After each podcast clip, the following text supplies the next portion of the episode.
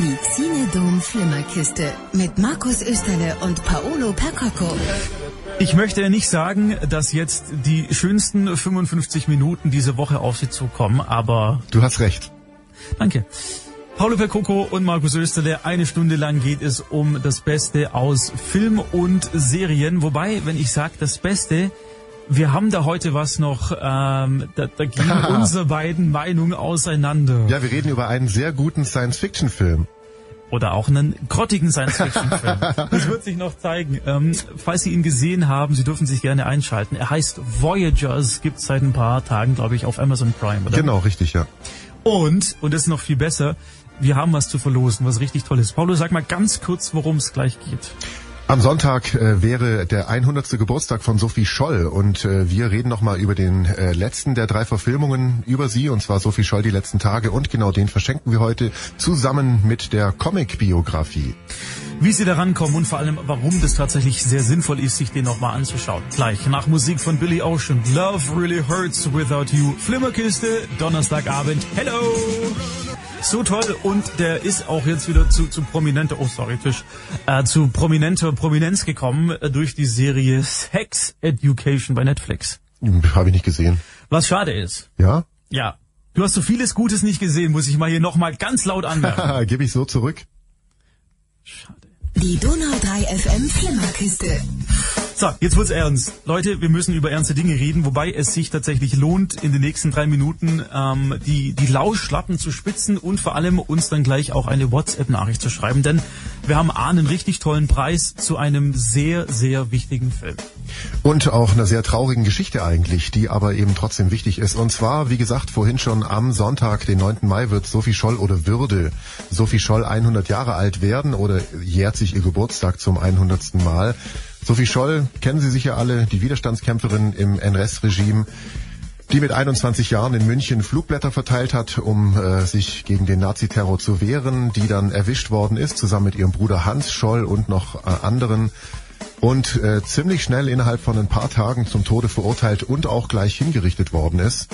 Und ähm, der lokale Bezug, den gibt's tatsächlich sogar auch. Sophie Scholl kam aus Ulm, die hat hier mit elf Jahren, also mit elf Jahren ist die Familie nach Ulm gezogen, die haben hier gewohnt und sie hat in München studiert. Lustigerweise, kleine Nummer am Rande, weißt du, wo sie gewohnt hat in Ulm unter anderem?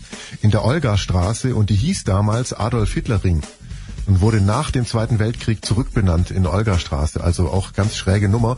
Und äh, es gab mehrere Verfilmungen, an der Zahl eigentlich nur drei, auch zig Theaterstücke und Bücher. Der letzte Film, der gedreht wurde, äh, heißt Sophie Scholl die letzten Tage, ist von 2015 und ähm, anders als die, die es bisher gab, weil nach dem Mauerfall hat man äh, Protokolle gefunden äh, vom Verhör von Sophie Scholl, als die in München eben verhört worden ist und äh, darauf basiert dieser Film. Deswegen heißt er auch die letzten Tage, weil er wirklich nur diese letzten drei, äh, lass mich lügen, oder vier Tage in ihrem jungen Leben beschreibt und auch zeigt, was für eine starke Frau die ist, wie die sich dafür einsetzt, äh, ihren Bruder äh, nicht verrät, auch keine anderen irgendwie verpfeift, um irgendwie aus der Nummer rauszukommen und ganz klar äh, hinter dem steht, was sie ähm, verkörpert und denkt. Der Film, den wir auch äh, verlosen übrigens, deswegen haben wir gesagt, wenn Sie daran Interesse haben, ähm, an Sophie Scholl, die letzten Tage, so heißt der Film, auf äh, DVD, dann schicken Sie bitte jetzt eine WhatsApp ins Studio. Die Nummer gibt's auf donau3fm.de. Und sagen Sie uns gerne auch, warum Sie den gerne sehen möchten. Und dazu kommt ja auch noch, da reden wir gleich drüber, es gibt eine Comic-Biografie, die ist noch mit dabei. Du hast den Film jetzt noch mal angeschaut. Ich habe ihn vor Ewigkeiten mal gesehen. Er ist, glaube ich, von 2015, Ja. wenn ich das richtig weiß. Äh, ist deswegen bei mir nicht mehr ganz so präsent. Ich weiß aber noch, dass ich den damals sehr gut fand. Ja, er ist äh, neben der äh, historischen Wichtigkeit, sage ich jetzt mal, und der äh, dramatischen Geschichte auch einfach ein super guter deutscher Film. Also top gemacht. Ähm, da stimmt alles. Kamera, Ausstattung, Kostüm. Es sieht alles total authentisch aus. Die Julia Jentsch in der Hauptrolle als Sophie Scholl spielt großartig. Die geht sowas von unter die Haut. Sie selber hat auch mehrere Preise gewonnen als beste Schauspielerin. Und der Film an sich hat auch zig Preise abgeräumt. Deutscher Filmpreis, Europäischer Filmpreis. Eine Oscar-Nominierung hat er bekommen, aber nicht gewonnen am Ende. Also es ist auch... Ähm, neben diesem historischen Aspekt ein unglaublich starker, guter Film. Ja, und äh, geht aber umso mehr unter die Haut, weil das nun mal alles echt ist. Und jetzt hast du es gerade eben auch schon angesprochen. Es gibt einen, einen Comic über das Leben von Sophie Scholl. Wie muss ich mir das vorstellen? Wie schaut dieser Comic aus? Naja, es ist halt ein Comic oder ein sogenanntes Graphic Novel heißt es ja dann, wenn es quasi ein Buch ist, äh, das äh, als Comic quasi umgesetzt worden ist. Das ist auch so eine äh, die Biografie von Sophie Scholl, die sich zum Film in der Form unterscheidet, als das, ich habe es ja gerade gesagt, der Film auf authentischen Protokollen basiert, die man nach der Wende entdeckt hat. Ähm, das Buch beziehungsweise das Graphic Novel oder der Comic, der basiert auf Briefen zwischen Sophie Scholl und ihrem Freund, lass mich kurz nachschauen, Fritz Hartnagel, stimmt das? Ähm, ja, stimmt. Und ihr Freund Fritz Hartnagel, der hat Karriere als Offizier bei der Wehrmacht gemacht und war an der Ostfront und die hatten einen Briefwechsel. Und darauf basiert dieses Comic. Und das ist natürlich auch, auch total eindringlich erzählt, diese Fronten, wenn man so will, diese verschiedenen mhm. Ansichten, wie die zusammenkommen. Ich meine, das war ja, die waren verlobt, die beiden. Ähm, und haben sich nie wieder gesehen. Also sie hatten auch ein halbes Jahr, bevor das alles losging mit ähm, den Flugblättern in München und so, nicht mehr gesehen, wird im Film auch kurz, auch, naja, öfter mal thematisiert und äh, endet natürlich genauso tragisch, nämlich mit ihrem Tod. Also sie wurde hingerichtet mit der Guillotine in München. Wie gesagt, wir haben äh, die Filme als DVD und wir haben auch die Graphic Novels beziehungsweise die, die Comics. Wenn Sie sagen, ja, unbedingt, das sieht richtig, richtig gut aus und das interessiert mich auch, jetzt eine WhatsApp ins Studio schicken, die Nummer, wie gesagt, bei uns auf der Website. Und der aktuelle Bezug eben, am Sonntag wäre der 100. Geburtstag und das ist äh, eben auch noch ein wichtiges Thema, auch heute noch nach, was sind's, 75, 80 Jahre fast. Absolut. Die Donau 3 FM Flimmerkiste.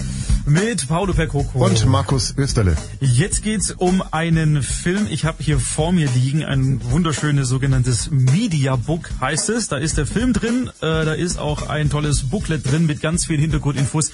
Es geht um den Film Daylight. Mit äh, Sylvester Stallone ist in einer Edition rausgekommen von Turbine Medien. Die haben sich zwei Filme des Regisseurs Rob Cohen geschnappt. Also äh, der andere wäre Dragonheart, über den sprechen wir gleich noch. Rob Cohen, wenn Ihnen der Name nichts sagt und diese beiden Filme auch nicht, The Fast and the Furious, der erste Teil, ist auch von Rob Cohen und Ach. den hat, glaube ich, jeder auf der Welt gesehen. Außer mir.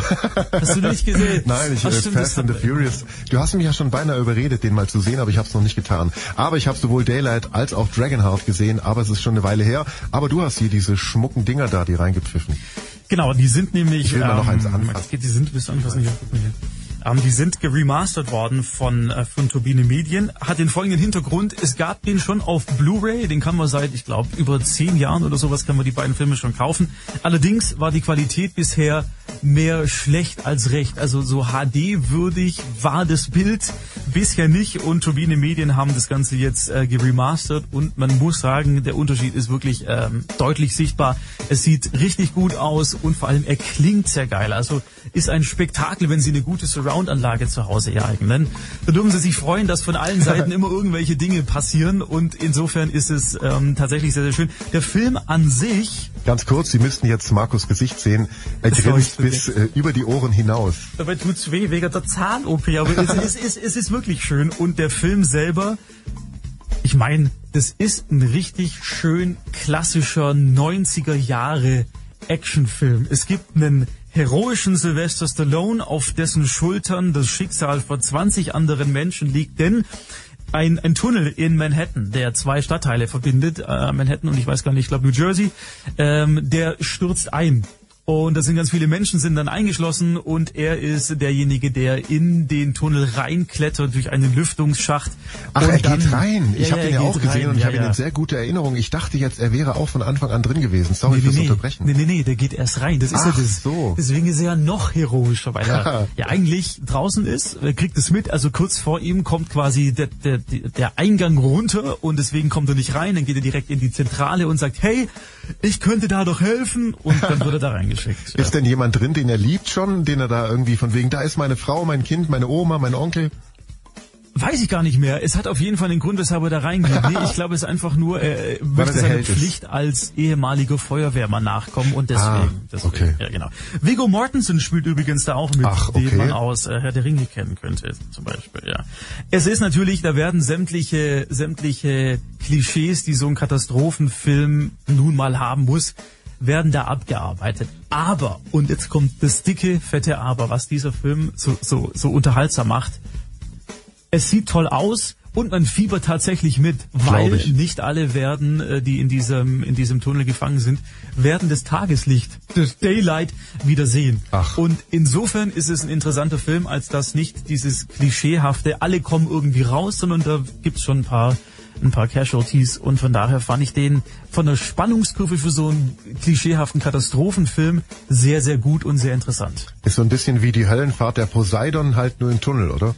Ungefähr. Ich blätter gerade ja, durch das Booklet und guck mal hier, das, da ist ein Bild, wo Stallone mit mehreren Menschen irgendwo ist und um ihn drum ist lauter Feuer und alles ist kaputt. Das könnte auch in dem, im Bauch eines Schiffes sein.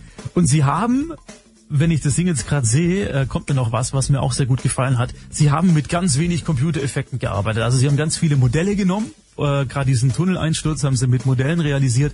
Aber ansonsten ist alles am Set direkt passiert. Also das Feuer und das Wasser und so, so ein Tanklaster, der dann der dann irgendwie noch drüber rollt und so. Also spektakuläre Bilder, spektakulärer Sound, solide schauspielerische Leistungen, da kann man bei Stallone sowieso nichts sagen. Insgesamt ein Film, der mir wirklich wieder richtig, richtig gut nochmal gefallen hat. Und ich sehe gerade hier im Booklet Sage Stallone, ist das der Sohn von ja, ist der Sohn von ihm, ja, ja, genau. Aber der man hat drogenabhängig ist. Oh, okay, schade. Also man hat jetzt bis heute nichts mehr groß gehört von ihm, ne? Nee, ich glaube, er wollte, also Sylvester wollte, glaube ich, ihm so einen kleinen Push geben, damit er so eine Karriere mit diesem Film startet. Er ist auch gut in dem Film, aber danach kam halt nichts mehr. Deswegen. Ja, hier steht auch, dass er ihn vorgeschlagen hat für diese Rolle. Ja. Naja, gut, schade. Okay, also, gut, schaue ich mir auch noch an, freue mich drauf. Denn äh, ich bin ja ein 80er Jahre Action oder 90er Jahre Action-Fan der hätte auch in den 80ern gedreht werden können. Also das ist, es ist halt noch, wie gesagt, richtig schönes, klassisches, wie man es liebt, klassisches Actionkino, ohne irgendwelche äh, CGI-Orgien, von daher. Und ja. den gibt's jetzt als ganz schickes Mediabook auf Blu-ray mit Dolby Atmos und allem Schnickschnack, den Sie sich vorstellen können. Sehr empfehlenswert, auch wenn ich ihn noch nicht gesehen habe in der Form. Du wirst ihn dir nochmal anschauen und du wirst dich freuen. Wir sind gleich wieder da nach Musik von The 1975. If you're too shy, let me know the 1975. Einen schönen Donnerstagabend. Die Donau 3 FM Flimmerkiste. Mit Paolo Percoco. Und Markus Österle. Es gibt bei Netflix, habe ich wieder gesehen, so unfassbar viel Neues. Die hauen ja wirklich, äh, das kann, kann sich ja niemand anschauen. Wird aber schwierig für mich dann, äh, mich zu entscheiden. Das ist das große Problem. Mhm. Und genau darauf will ich jetzt hinaus. Netflix hat nämlich eine neue Funktion eingeführt. Ist es schon aufgefallen? Nein. Ist Ihnen schon aufgefallen, dass Netflix eine neue Funktion eingeführt Nein. hat? Ich glaube den, ich glaube den wenigsten. Und zwar, wenn Sie auf dem Hauptbildschirm sind, wo Sie Ihre Profile haben, dann gibt es unter jedem Namen gibt es eine Spiel irgendwas Button jetzt. Und wenn man da draufklickt, dann werden einem Sachen angezeigt oder dann fängt was an zu spielen auf Grundlage dessen, was man bisher geliked hat bei so. Netflix in seinem Profil. Okay. Also Sachen, die du durchgeschaut hast oder wo du den Daumen nach oben gegeben hast, dann wird da der Algorithmus bedient und dann zeigt dir Netflix was, um dir zu zeigen, ha, guck mal, das könnte dir gefallen, weil dir dieses und jenes gefallen also hat. Also bringt dich quasi direkt auf diese Hauptseite von einem Film, wo Titel steht und vielleicht Trailer und so. Das läuft schon los. Ach, okay. Ja. Und du hast es ausprobiert? Ich habe es ausprobiert Was und, hast du gesehen? und äh, ver verflixterweise, ich, ich gebe es ungern zu, aber ich schaue gerade sehr viel von diesen True Crime Sachen, also diese, ja, diese, okay. ja genau. Und da ist mir jetzt was angezeigt worden und ich war sofort, ich war sofort wieder drin. Okay. Es geht um einen Mordfall in New York City. Das war so Mitte der 70er. Da gab's den 44er Killer. Also der hat immer mit einer mit einer 44er Knarre irgendwie Leute abgeknallt. So. Und äh, der der hat sich selber genannt Son of Sam. Okay. Also Sohn von Sam. Und die konnten erst nichts damit anfangen, was das jetzt ist und oh, warum SOS. und so. Und ähm, so, und dann oh, bin ich, ich bin Kriminaldirektor. Kommt raus, dass das in Oder eine so. Kultrichtung geht. So. Oh, okay. Ja, genau. Sehr spannend, sehr, sehr cool. Gibt, glaube ich, nur vier Folgen und dann ist es schon wieder durch. Titel? Heißt Sons of Sam. Ach so, okay. Genau, das ist der Titel. Also von daher, wenn Sie irgendwie mal Lust haben, ähm, so eine True Crime Serie wieder anzuschauen, das ist wirklich sehr, sehr interessant. Wirst du sie anschauen, Paolo Percoco? Möglicherweise nicht. Denke ich ja. Wir sind gleich wieder da, nach Musik von The Street und The Ballroom Blitz, Flimmerkiste, Donnerstagabend, Donau 3 FM. Die Cinedom Flimmerkiste mit Markus Österle und Paolo Percocco. Und gleich geht's um den grottigsten Science-Fiction-Film der letzten fünf Jahre. Oder um einen der coolsten, die ich seit langem gesehen habe, tatsächlich. Was eine Lüge Nein, das ist keine, nein, also aus meiner Sicht ist es tatsächlich keine Lüge. Der hat mir gut gefallen. Ich war ganz überrascht. Ich hatte gedacht, er wäre schlecht, aber hat sich nicht bewahrheitet. Was für ein Dreck. Worum es geht und warum Paulo ihn gefeiert hat, warum er mir überhaupt nicht gefallen hat. Gleich nach Musik aus dem besten Jahrzehnt, das die Musik jemals hervorgebracht hat. Die 70er, hier sind die Emotions und Best of My Love, Flimmerkiste. Wir tanzen beide. Hast du was gegen die 70er gesagt? Nein, im Gegenteil. Sehr gut. Die 70er waren das beste Musikjahrzehnt übrigens, wollte ich nur noch mal sagen. Es die gab auch viele gute Filme. 80er sind toll, ja. Ja, schon. Unser Lieblingsjahrzehnt von Donau 3 FM. Aber die 70er haben halt einfach auch richtig, richtig gute Musik rausgebracht. Stimmt. Drück ich den Knopf jetzt, oder? Ja, mach ich. Donau 3 FM Flimmerkiste. Spannung. Einen schönen Donnerstagabend übrigens von Paulo Percoco. Und Markus Österle. Jetzt geht's um einen Film, der uns beide sehr geteilt hat, äh, was die Meinung angeht. Kurze Geschichte für Sie zum Hintergrund, weshalb wir jetzt darüber sprechen. Mm, Paulo schrieb mir, hey, da gibt's diesen neuen Film, Voyagers heißt der, bei Amazon Prime. Haben gesehen, fanden richtig, richtig gut. So, ich natürlich sofort angemacht. Nach zehn Minuten wollte ich schon entnervt aufgeben, habe aber gesagt, nee, ich ziehe den jetzt durch und habe ihn angeschaut und ihm sofort zurückgeschrieben, Paulo, was für ein hundsmiserabler Dreck, so ungefähr. Genau so eigentlich, glaube ich, war's. Jetzt würde ich gerne wissen, wa warum hat er dir gefallen? Also zum einen habe ich gedacht, das wäre ein hundsmiserabler Dreck. Ich dachte, der ist so ähnlich wie Passengers, haben wir auch kurz angerissen. Den fand ich grottenschlecht. Den ich mag. Der, der hat dir gefallen. Äh, Und zum anderen, ähm, naja, da ist so dieses komplette menschliche Drama in einem Raum, spielt sich da ab. Ähm, es geht um Erwachsenwerden, es geht um äh, Beschützen, Vater, es geht um äh, Durchknallen und es geht um die große menschliche Reise mit einem Raumschiff auf einen Planeten, der äh, noch bewohnbar ist für die Menschen. Da ist einfach alles drin, was eine gute Geschichte ausmacht und was äh, einen guten Science Fiction auch bedeutet. Der hat mir wirklich echt gut gefallen, wirklich. Es ist quasi äh, Herr der Fliegen, kennen Sie noch diese diese klassische Ach. Geschichte Ja, bisschen, äh, von. Jugendlichen, die auf einer Insel gestrandet sind und dann müssen die eine neue Gesellschaft aufbauen mit allen Vor- und Nachteilen, die sowas hat. Da gibt's natürlich dann die die Alpha-Tiere, die sich in den Vordergrund drängen und die anderen folgen eher, wie halt so eine Gesellschaft aufgebaut ist. Und das müssen Sie sich jetzt vorstellen. Dieses Szenario wird jetzt in den Weltraum verfrachtet. Die Erde ist unbewohnbar und deswegen wird ein äh, Planet auserkoren, der 86 es dauert 86 Menschenjahre, bis man da hinkommt. Deswegen züchten Wissenschaftler quasi eine Gruppe Kinder, 15 äh, männliche und 15 weibliche, in einem abgeschlossenen Raum, in einer neudeutschen Bubble, damit die gar nicht erst irgendwie Eltern und so weiter vermissen, sondern quasi nur sich selber haben. Und die haben die Aufgabe, in diesem Raumschiff zu diesem fernen Planeten zu fahren und in der dritten Generation, so wird es im Film erklärt, Das heißt, sie werden diesen- auch erwachsen dort und genau, zeugen Kinder, bekommen diesen welche. Planeten äh, zu bevölkern. So. Genau. Und da war schon mein erstes Problem. Wieso Welche, denn? welcher Depp denkt sich denn bitte schön sowas aus? Naja, jemand mit Fantasie vielleicht? Jetzt überleg mal, die Kinder werden losgeschickt, da sind sie, glaube ich, ähm, so neun oder so. Ja, ja, neun, zehn, irgendwie so, genau. Rechne mal, 86 Jahre. Die wären alle noch, warum, warum denn die dritte Generation? Also, wie schnell müssen die denn sterben, damit innerhalb von 86 Jahren, sorry, mein Mund tut weh, äh, drei Generationen gebraucht werden, um zu diesem blöden Planeten zu kommen? Das ergibt ja null Sinn. Ja, ja, doch, ich meine, gut, kann man sich streiten, aber vorsorglich einfach braucht es mindestens drei, dass da irgendwelche noch ankommen. Es könnte ja sein, dass die irgendwie früher wegen irgendwas sterben. Das fand ich schon dumm. So, Das hat mich nicht gestört. Das tatsächlich gar nicht. so, völlig, völlig unlogisch. Nein. Dann müssen Sie sich vorstellen, äh, diese Jugendlichen, also wenn wir die jetzt quasi beobachten, sind die so ungefähr zwischen 16 und 18, hätte ich jetzt geschätzt, oder? Ich hätte eher gesagt so 20 plus, 25, so in die Richtung, oder? Okay, das macht's weniger creepy, wenn das jetzt, ich das gleich erkläre, worum es da geht. Es geht darum, dass die alle ein Getränk zu sich nehmen, was ihre Emotionen unterdrückt. Und zwei Herren finden heraus, unsere beiden Protagonisten, also der Protagonist der Gute und der Antagonist der Böse, dass wenn man das weglässt, dass man da sich viel, viel toller fühlt, weil man eben viele Dinge viel intensiver wahrnimmt und die Emotionen nicht unterdrückt werden. Finden also raus, dass man das weglassen kann und Das überreden ist ja so dann, das Synonym für Staatskontrolle. ja, ich weiß, genau. Übernehmen dann, äh, die, die anderen sollen es dann auch machen und daraus entwickelt sich dann so dieser, dieser Machtkampf. Ja, und eine ganz krasse Gruppen, ja, richtig. Machtkampf. Aber fandest du das äh, gut dargestellt, diesen, diesen Machtkampf zwischen den Einzelnen? Ja, Schon, ich fand es auch krass, dass äh, also es war schon ein bisschen so ein äh, klassisches äh, oder ein bisschen Stereotyp, ähm, äh, klischee-mäßig, aber so ist es nun mal in vielen Filmen. Es hat mich nicht gestört, dass der eine sich äh, in, in äh, sagen wir mal, gute Richtung entwickelt und der andere wirklich ein richtiger Arsch wird. Ähm, das gehört nun mal dazu. Also wie hätte sich's denn so, sonst wäre der Film ja langweilig.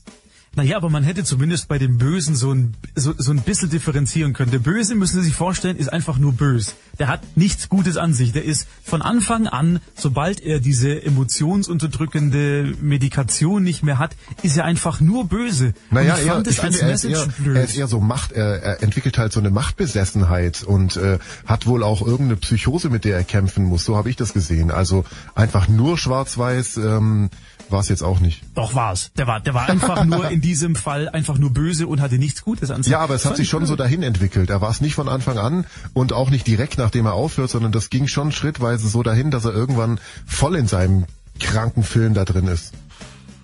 Also wirklich, ich fand den tatsächlich gut. Also Passengers auf Amazon, schauen Sie sich mal an und äh, sagen Sie uns, wie es war. Ich bin noch nicht fertig, ich habe noch mal eine Szene. Und zwar, das muss ich Ihnen erzählen es gibt eine Szene relativ am Anfang. Äh, dieser, dieser Böse hat eben ein Auge auf eine Mitreisende geworfen, auf ein Mädchen und sagt dann im Sinne von, ja, die, die, die will er haben. Der Gute kriegt es mit und äh, geht in den Raum, wo das Mädchen ist und äh, weil er weiß, dass der Böse quasi kommt und umarmt sie, aber sie ist völlig überwältigt von dieser, von dieser körperlichen Nähe, weil sie das halt nicht kennt und äh, verzieht schon das Gesicht und man, man sieht ihr an, dass sie das nicht will. Dann kommt der Böse rein guckt die beiden an, sagt nur, ah, du bist mir zuvor gekommen. Und der andere dann, um sie zu retten, in Anführungszeichen, sagt, ja genau, sie gehört mir. Und damit ist die Szene zu Ende.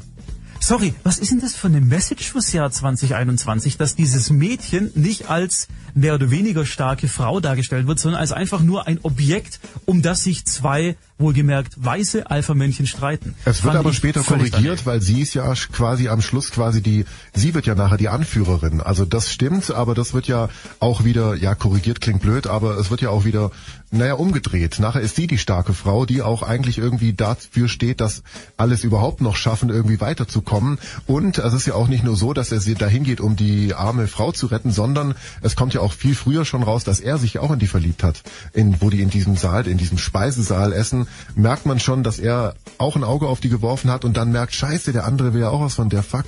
Also diese Rivalität um die Frau ist ja auch schon viel früher da. So. Also ich, ich finde halt, dass da die Message wurde viel zu wenig rausgearbeitet. Also es ist ein Film, der eigentlich ein jugendliches Publikum oder jugendlicheres Publikum Was er sicher soll. auch tut und ähm, äh, auch ja. funktioniert, glaube ich, so Coming of Age mäßig. Aber für mich funktioniert der Film. Klar, er könnte natürlich besser sein. Es ist nicht der beste Science Fiction, den ich je gesehen habe. Das ist immer noch Interstellar. Ähm, das stimmt, das ist richtig. Aber er ist, äh, ja, also ich finde den gut und ich würde ihn auch weiterhin empfehlen, tatsächlich.